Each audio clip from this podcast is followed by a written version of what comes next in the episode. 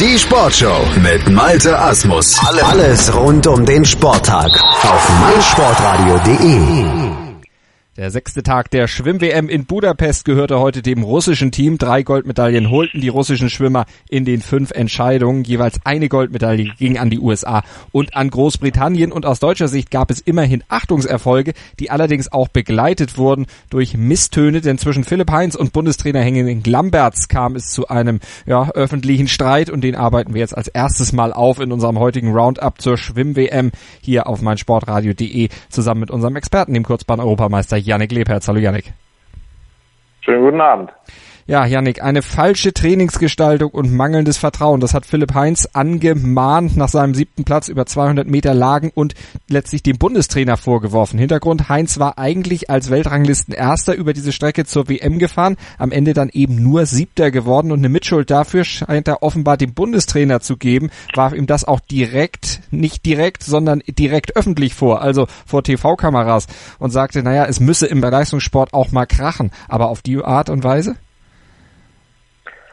Ja, also meine Meinung ist da klar, dass es auf die Art und Weise nicht unbedingt krachen sollte, generell vor allem nicht während einer Weltmeisterschaft, die noch läuft, wo viele Athleten auch aus dem deutschen Team noch im Einsatz sind.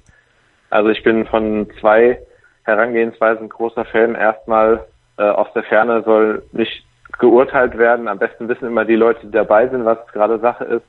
Und Punkt zwei ist eben, dass solche Differenzen dann möglichst erstmal intern geklärt werden sollten. Mhm. Philipp Heinz hat gesagt, ich weiß gar nicht wohin mit meiner Wut und dann hat sich das offensichtlich alles so entladen. Jetzt sind die Herangehensweisen aber auch in der Aufarbeitung dieses Streits ein bisschen unterschiedlich. Äh, Bundestrainer Lamberts würde sich am liebsten sofort mit seinem Athleten aussprechen. Heinz sagt, er möchte erstmal Gras über die Sache wachsen lassen. Äh, das jetzt aussitzen ist auch nicht so. Also finde ich persönlich auch jetzt nicht so gut. Ich wäre da eher auf Seiten des Bundestrainers dann einfach jetzt zu sagen, komm, lass uns an den Tisch setzen und einfach mal erzählen. Ja, sehe ich genauso. Wenn da jetzt akut ein Problem da ist, dann sollte es jetzt gleich gelöst werden. In zwei Wochen rel relativiert man die Dinge dann vielleicht schon wieder und sagt im Nachhinein, war ja alles gar nicht so schlimm, habe ich nicht so gemeint. Aber jetzt ist offensichtlich, dass er ein Problem hat, dass er es auch genauso gemeint hat. Hm. Jetzt vielleicht auch ein bisschen von den Emotionen nach seinem Rennen geleitet, was vielleicht nicht so wunschgemäß verlaufen ist. Aber wenn dann, äh, muss da jetzt Klartext gesprochen werden. Und zwar unter vier Augen und nicht unter 28, 2000, wie auch immer. Also das, das muss man einfach unter der Decke lassen. Und deshalb ist an dieser Stelle auch der Punkt, wo wir uns dann aus dieser Diskussion raushalten und dann den beiden erstmal das Feld überlassen und die sich dann hoffentlich da entsprechend an einen Tisch setzen und auch eine Lösung möglichst bald finden. Lass uns lieber über ein bisschen erfreulichere Sachen sprechen. Lass uns über Aljena Schmidtke sprechen, über 50 Meter Schmetterling. Die hat nämlich die fünfte Finalteilnahme für den DSV jetzt in Ungarn bei der WM in Budapest klargemacht und das in sehr beeindruckender Manier, nämlich mit deutschem Rekord im Vorlauf und auch im Halbfinale. Ja, auf jeden Fall. Also eines der wirklich positiv überraschenden Ergebnisse dieser Weltmeisterschaften aus deutscher Sicht. Das hatte man so vorher gar nicht auf dem Schirm, dass sie da wirklich auch bis ins Finale vordringen kann. Nachdem sie auch schon über die 100 Meter Schmetterling im Halbfinale war, hätte man vielleicht Ähnliches erwartet. Aber man sieht immer Bestzeit an dem Tag X und schon äh, kann es ganz äh, weit vorne reichen. Also mhm. wenn man sich jetzt mal anguckt im Finale, die ähm, zweite Kelsey Worrell und die achte Farida Osman trennen 16 Hundertstel. Da weiß man einfach, da ist morgen alles mit drin, wirklich alles von der Medaille bis zu Platz 8. Wenn man jetzt mal Sarah Sjöström die Favoriten ausklammert, also ja, man weiß wirklich nicht, wie das morgen ausgehen kann. Aber alle Hüte ziehen wir vor Alina Schmidtke. Hm, was denkst du, wie wird sie jetzt dieses Finale angehen? Wie wird sie sich jetzt auch vorbereiten nochmal auf diese ja, große Leistung, die sie dann abrufen müsste? Hoffentlich. Ich denke mal, sie wird das genauso machen wie heute mhm. und heute Morgen, heute Nachmittag. Sie scheint da gerade ihr Erfolgsrezept einfach gefunden zu haben. Und äh, ich würde ihr auch dringend empfehlen, aber das weiß sie wahrscheinlich am besten selbst, da jetzt nicht groß was zu ändern. Mhm. Weil es hat jetzt die ganze Woche über auch beständig gut geklappt. Sie hat jedes Rennen einer guten Leistung absolviert und hoffentlich äh, zieht sie das auch bis zum Ende durch. Da drücken wir ihr natürlich dann die Daumen morgen beim Finale über 50 Meter Schmetterling. Da im Finale über 200 Meter Rücken, da steht leider Lisa Graf nicht. Die ist im Halbfinale dann am Ende als Elfte ja, gescheitert, nicht gescheitert. Sie selber war unheimlich traurig danach, äh, hat auch ja im Interview mit den Tränen gekämpft. Wie hast du ihre Leistung gesehen? Wie würdest du die einschätzen? Also ich fand die Leistung auf jeden Fall in Ordnung. Das war jetzt absolut noch im Rahmen, denke ich. Platz 11 ist auch, ist auch gut. Ist jetzt nicht ganz anderthalb Sekunden von ihrem deutschen Rekord entfernt, den sie vor wenigen Wochen erzielt hat. Aber auch da auf der Strecke sieht man, wie eng das Feld auf ganz vielen Strecken zusammengerutscht ist oder wie gerade, wie schwierig es ist, einfach bis ins Finale vorzuziehen. Also Platz 8 ist immer eine absolute Top-Marke gerade. Ähm, da kann man sich eine beliebige Strecke fast raussuchen. Platz ja. 8 ist schon wirklich eine super Zeit immer. Und da gehört, also man muss sich im Halbfinale schon voll verausgaben und den richtigen Tag treffen, um ins Finale zu kommen. Und die Bestleistung in den Halbfinals hat Emily Seabohm aus Australien äh, aufgelegt oder hingelegt, die natürlich jetzt die Favoritin dann auch im Endlauf, aber mit Favoritenbürden ist das immer so eine Sache, das werden wir gleich auch noch bei der Besprechung der heutigen Finals sehen, äh, aber trotzdem, Emily Seabohm für dich die aussichtsreichste Goldkandidatin? Ja, kann man schon sagen, wobei die Kanadierin ähm, auch nur 1600 langsamer war jetzt im, äh, im Semifinale. Wir werden sehen, also auch hier von, von Platz drei bis zu Platz acht ist wieder nur eine knappe Sekunde und mhm. man hat gesehen, dass die Felder in den Finals dann doch immer noch ein bisschen durcheinander gewürfelt werden. Die, die Bahnen haben da gar nichts zu sagen, also wir haben jetzt schon Medaillengewinner auf den Außenbahnen, den vermeintlich Schwächeren immer gesehen, zum Beispiel 200 Meter Lagen gestern auch, also ähm, Klar, Siebom könnte man vorne sehen, sie ist Bestleistung geschwommen und auch Kontinentalrekord. Aber ja, wie du schon gesagt hast, wir kommen gleich noch drauf. Da ist nichts sicher momentan. Mhm. Vorher kommen wir noch zum Halbfinale über 50 Meter Freistil der Männer. Da hat es Damian Wirling leider nicht geschafft, sich fürs Finale zu qualifizieren. Zwölfter am Ende geworden, 21,93 seine Zeit. Wenn man mal guckt, der beste Caleb Dressel mit 21,29. Es sind dann auch natürlich über die kurze Strecke auch dann sehr knappe Abstände, obwohl wir gestern äh, in kurzen Läufen auch deutlich größere Abstände schon gesehen haben. Ja, eben. Man muss jetzt äh, auch da wieder vielleicht auf den achten Platz gucken. Da ist es nur noch knapp 15 Hundertstel, mhm. die äh, Damian an der Finalqualifikation vorbeigeschwommen ist. man muss auch sagen, sobald da eine 21 vor dem Komma steht, gehört das schon zur Weltspitze dazu. Also da hat er wirklich dieses Jahr noch einen großen Schritt gemacht, dies auch beim internationalen Top-Event zu bestätigen. Und so ein kleiner Fingerspitz hat vielleicht noch für den Finaleinzug äh, gefehlt, aber da sieht man, Damian ist da wirklich nah dran und ich denke, der wird in den nächsten Jahren einige Finalqualifikationen noch erzielen können. Also können wir uns noch auf ein bisschen was freuen. Jetzt lass uns mal über die Strecke sprechen, die wir schon so kryptisch eben angerissen haben mit Favoritenbürden, können auch manchmal nach hinten losgehen. Zum Beispiel über die 100 Meter Freistil der Damen. Gestern hatten wir noch drüber oder hatte ich dich gefragt, ob Sarah Schöström eigentlich zu schlagen ist. Heute haben wir gesehen, ja, ist sie von Simone Manuel, nämlich von der US-Amerikanerin. Und die hätten, hätte man eigentlich, wenn man die Erfahrung von Olympia noch mitgenommen hätte, eigentlich für jemanden äh, ja eigentlich auf der Rechnung haben müssen als jemand, die von hinten kommt und dann vielleicht die eigentliche Favoritin schlagen kann. Letztes Jahr war es Kate Campbell, in diesem Jahr ist es Sarah Schöström und die hat sie auf Platz zwei verwiesen vor der Dienin Pernil Blum, Blume. Genau, also das ist wirklich eine der, ja, obwohl es die Olympiasiegerin ist, ist es eine der großen Überraschungen, weil Sarah Söström in, im Verlauf der Saison eigentlich so dominant war und auch Anfang der Woche den Weltrekord auf dieser Strecke erzielt hat. Also das ist tatsächlich, das klingt so blöd, aber es ist wirklich eine Überraschung gewesen, dass ja. sie heute nicht bis zum Ziel ihre Führung halten konnte, die sie auf den ersten 50 Metern da rausgeholt hat. Hast du in ihrem Schwimmstil irgendwas gesehen, woran das hätte liegen können oder woran das gelegen hat? Also die Angangszeit war ja nochmal sogar ein paar Hundertstel schneller als bei ihrem Weltrekordrennen, aber es machte so einen Eindruck, dass der Aufwand, den sie dafür betreiben muss, noch ein Tick höher ist. Mhm. Und äh, das hat sich dann auch bewahrheitet. Die, die Rückbahn war sieben Zehntel sogar langsamer, also es ist dann wirklich schon eine ganze Ecke. Und äh, ja, also so ganz, ganz so flüssig wie Anfang der Woche ist es dann nicht mehr, wobei wir das natürlich ähm, als Meckern auf hohem Niveau immer noch bezeichnen müssen. Ja, klar. Und wenn wir uns die Gesamtzeiten der ersten acht, beziehungsweise ja, vielleicht auch der ersten fünf einfach nur angucken, das sind ja auch wirklich Bruchteile von Wimpernschlägen, die die Athletinnen da trennen. Also das ist auch mal wieder ein sehr, sehr enges Rennen gewesen, ja auch mit großen Namen gespickt. Ich glaube, fünf von den Mädels, die da geschwommen haben, die haben auch schon mal Goldmedaillen eingesammelt. Auf jeden Fall, also das war, das waren wirklich auch die besten acht. Ich glaube, äh, da war auch der Abstand zwischen Platz 8 und 9 im Semifinale relativ groß. Also es war relativ eindeutig, wer da ins Finale einzieht. Und dann eine Sekunde von Platz 1 zu Platz 8 ist wirklich auch nicht viel. Also da waren wirklich die besten acht aktuell der Welt im, im Finale. Also ein wirklich würdiges Finale, am an dessen Ende dann Simone Manuel, die US-Amerikanerin, oben stand. Übrigens erst die dritte Goldmedaille überhaupt über 100 Meter Freistil der Damen und die erste seit 1998. Also eine lange Durchstrecke für die US-Amerikanerin zu Ende gegangen. Davor, da können sich vielleicht noch die Älteren dran erinnern. Ich zum Beispiel, Nicole Hazlett, 1991, damals in Perth. Da hat Jörg von Torra noch Schwimmen kommentiert. Also die ganz Alten werden sich erinnern. Janik, du nicht, du warst da noch sehr jung. Ich glaube, da hast du Schwimmen noch nicht verfolgt, oder? Nee, da bin ich auch absolut raus. Also ich meine mich schon immer gut auszukennen, aber jetzt äh, da die, den speziellen Fall kenne ich auch nicht. Jetzt erzählt Opa hier wieder vom Krieg, aber das sind so so Erinnerungen, die habe ich da einfach, die drängten sich da bei mir noch wieder in den Vordergrund. Lass uns über die 200 Meter der Männer im Rückenbereich sprechen und über Jewgeni Rylov, den Russen, der da am Ende gesiegt hatte vor dem US-Amerikaner Ryan Murphy und Jakob Pepley.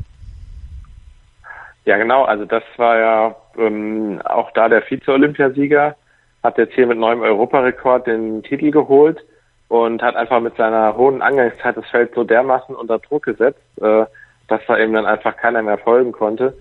Also mit 1,5 Sekunden Vorsprung nach 100 Metern, das hatte man eher von dem Chinesen erwartet, der deutlich zurückhaltender war. Auf der Bahn äh, 4 ist der geschwommen. Ähm, die, das konstanteste Rennen hat eigentlich Ryan Murphy gebracht mit sehr guten 350ern am Ende.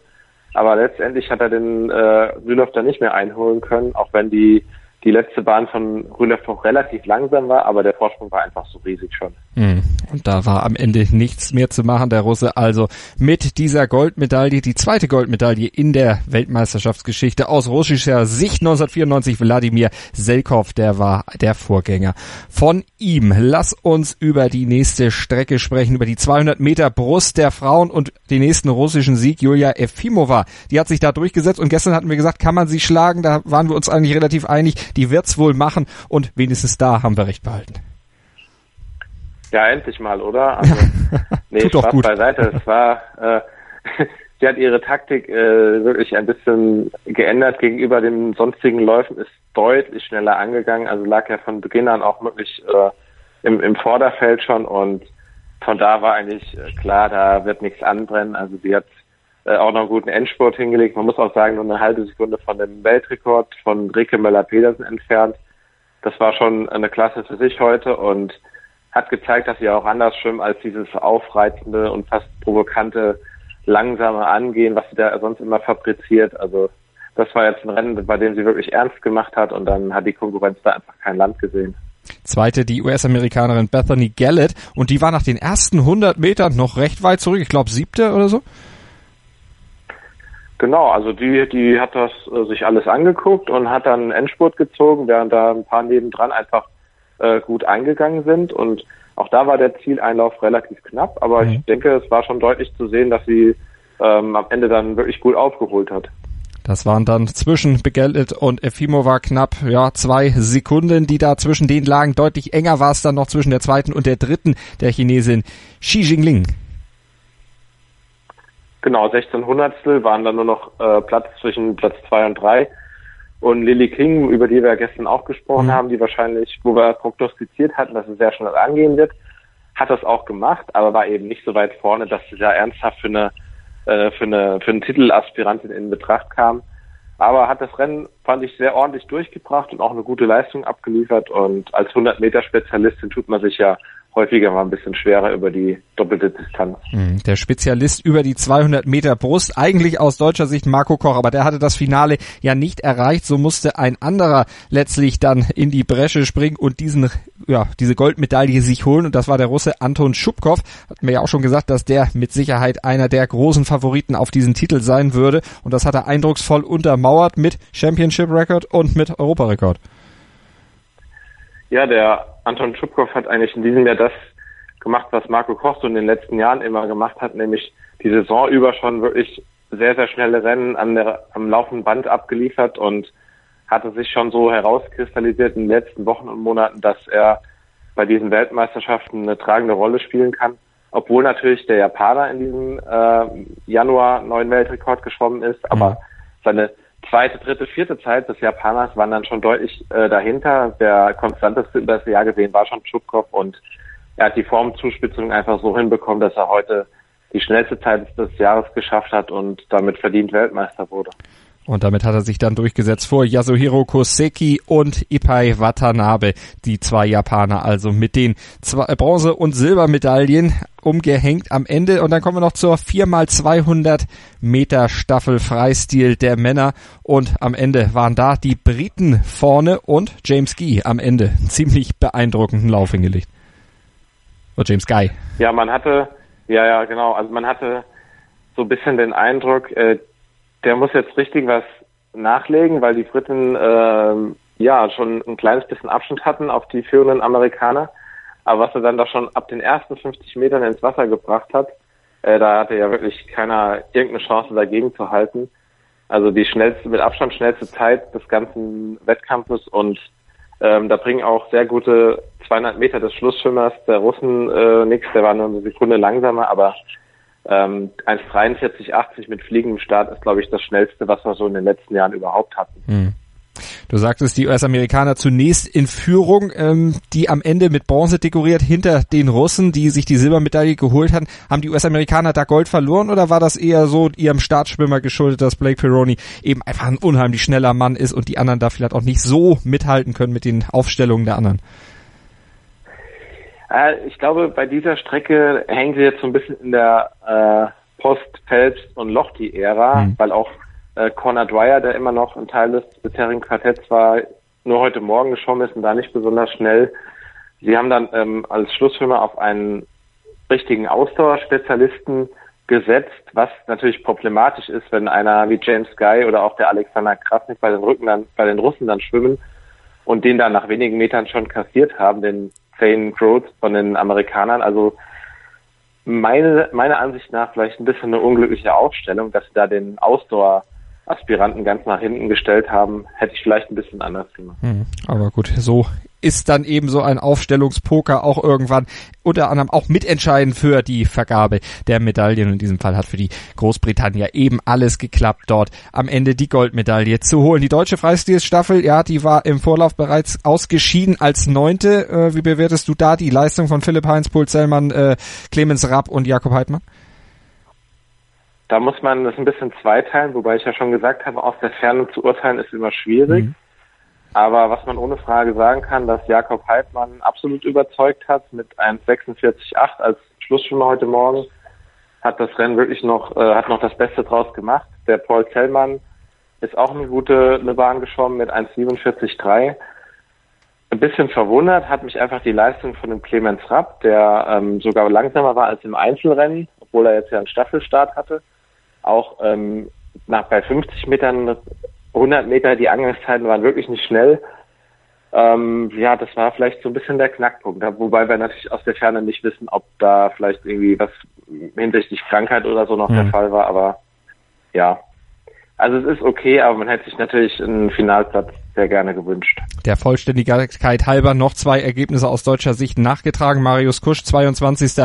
über die 100 Meter Schmetterling und Celine Rieder, 11. über 100 Meter Freistil. Die erst 16 Jahre alte Athletin, für die sie wahrscheinlich die WM jetzt so ein bisschen Luft schnuppern, ein bisschen lernen, einfach ein bisschen aufsaugen, Atmosphäre und solche Sachen. Genau, aber auch sie würde ich als eine der positiven Erscheinungen im deutschen Team nochmal anrechnen. Mhm weil sie jetzt da ohne groß Auflebens ähm, einfach ihre Leistung abruft, ihr Leistungsstand nochmal zeigt. Und äh, wie gesagt, sie ist gerade 16 Jahre alt. Da haben wir vielleicht eine, die im Langstreckenkraulschwimmen ja so langsam da reinwachsen kann, dass sie eine feste Kandidatin fürs WM-Team wird. Was glaubst du, in bis welchem Alter sollte man das geschafft haben, um da dann reinzurutschen? Wie viel Zeit gibst du ihr, ohne jetzt Druck aufzubauen? Einfach nur so Interesse halber. Also bei den bei den Frauen immer so früh wie möglich. Also mhm. wenn Frauen sich mit 15, 16 qualifizieren, auf jeden Fall immer gerne, weil ähm, ja 15-jährige, 16-jährige Frauen häufig, man beachte mal Katie Ledecky, Missy Franklin, Ruta Mailotite, teilweise schon Weltmeisterin, Olympiasiegerin sind. Also ja, bei den Frauen ist immer eigentlich immer so ein bisschen früher. Die Tendenz geht sogar bei den Männern auch dahin, bin ich jetzt in diesem Jahr, dass ganz viele 17-, 18-Jährige ähm, da in, in die Mannschaft mit reinrutschen und auch schon Halbfinal, Final teilnehmen oder sogar Medaillen gewinnen. Hm. Ähm, aber bei den Männern hat man, denke ich mal, mindestens so bis, bis man 20 ist, so Zeit. Dann sollte schon der erste Einsatz bei den Männern zu Buche stehen.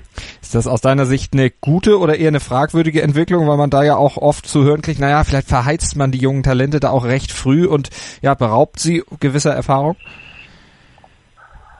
Ähm, wenn man sie jetzt wenn man sie so früh hinschickt oder ja oder auch wenn man sie so früh inzwischen so in in Richtung ja Star oder in Richtung Wettkampfhärte äh, trimmt. Ja, aber ich meine, wenn wenn sie gut genug sind, warum sollen sie sich nicht mit den Besten der Welt messen? Mhm. Also ich glaube, gerade das macht ja das aus, wenn man noch nicht absolute Weltspitze ist, wie jetzt die eben genannten Ledecky oder Franklin mit ihren 15, äh, 16 Jahren, sondern wenn man eben so im Anschlussbereich ist, sollte man jede Gelegenheit wirklich nutzen und da so früh wie möglich reinschnuppern. Also Erfahrung sammeln, um dann eben selbst irgendwann diesem Druck dann auch letztlich standhalten zu können und zu wissen, welche ja, Aufgaben und welche ja, Drucksituationen auf einen warten können bei so einem großen Event, bei einer Weltmeisterschaft zum Beispiel. Mehr WM, mehr Schwimm-WM aus Budapest dann in den nächsten Tagen noch hier auf meinsportradio.de. Für heute vielen Dank an unseren Experten Janik Lebherz. Wie immer sehr gerne. Die Porsche European Open live auf meinsportradio.de. Vom 27. bis 30. Juli berichtet meinsportradio.de live von der Golfanlage Green Eagle bei Hamburg. Malte Asmus von Nur Golf bietet dir umfangreiche Hintergrundberichte, Interviews direkt vom Grün und natürlich den Live-Kommentar vom Turnier. Sei dabei, wenn Patrick Reed, Jamie Walker und Co. an den Abschlag gehen. Die Porsche European Open live auf meinsportradio.de.